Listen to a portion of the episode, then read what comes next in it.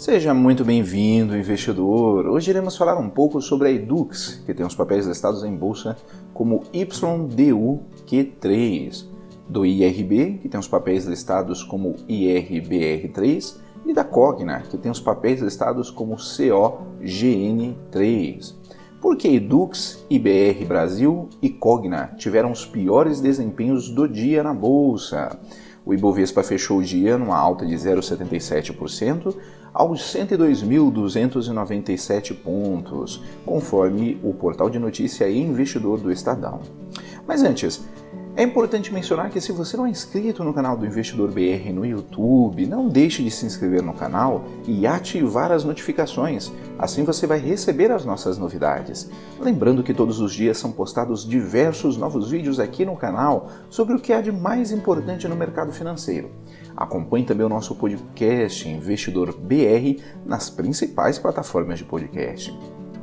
Voltando à notícia, o Ibovespa encerrou o pregão desta segunda-feira em alta de 0,77% aos 102.297 pontos e com um giro financeiro de 23 bilhões e 100 milhões de reais. Em um pregão calmo, o índice operou o dia inteiro no campo positivo, com notícias de que o presidente dos Estados Unidos, Donald Trump, teria planos de antecipar a aprovação de uma vacina contra o coronavírus antes das eleições de novembro. Com isso, as principais bolsas asiáticas, europeias e norte-americanas subiram no dia, e a B3 acompanhou o movimento. Apesar do desempenho positivo do Ibovespa, nem todos os papéis seguiram na mesma direção. As três ações que registraram as maiores quedas do dia foram a Edux, o IRB Brasil e a Cogna. Vamos começar com o Edux, que teve uma queda de 6,1%. As ações da empresa encerraram o pregão com o pior desempenho do dia, cotadas a R$ 30,34. Os papéis da companhia tiveram forte queda, impulsionados pela expectativa da divulgação de seu balanço, na quarta-feira, dia 26 de agosto. Ao broadcast, Igor Cavaca, analista da Warren, disse que os investidores já estão precificando que os números podem vir parecidos com os da Cogna. A inadimplência e a evasão foram duas coisas que chamaram muito a atenção no resultado da Cogna, e isso é um sinal estrutural do setor, o que provavelmente também vai afetar a Edux. No mês, as ações da empresa têm uma desvalorização de 10,48% e no ano, uma desvalorização de 34,92%. Agora, o IRB Brasil teve uma queda de 3,41% no dia.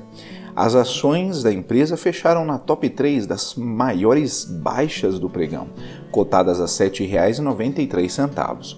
O papel da companhia segue com forte volatilidade no ano e o IRB Brasil desvalorizou após ser após ter tido a maior alta no dia na última sexta-feira, 21 de agosto de 2020. No mês, as ações da empresa têm valorização de 1,15% e no ano, uma desvalorização de 77,61%. Agora, quanto à Cogna, que teve uma queda de 2,9%, as ações dela também encerraram dentro do top 3 das maiores baixas do pregão, cotadas a R$ 6,00 37 centavos. O papel da companhia caiu puxado pela perspectiva de resultados ruins da sua concorrente direta, a Edux. Como temos poucas empresas do setor na bolsa, a base delas é basicamente a mesma. Um resultado ruim acaba afetando a percepção de todas, afirmou Cavaca, da Warren ao Broadcast.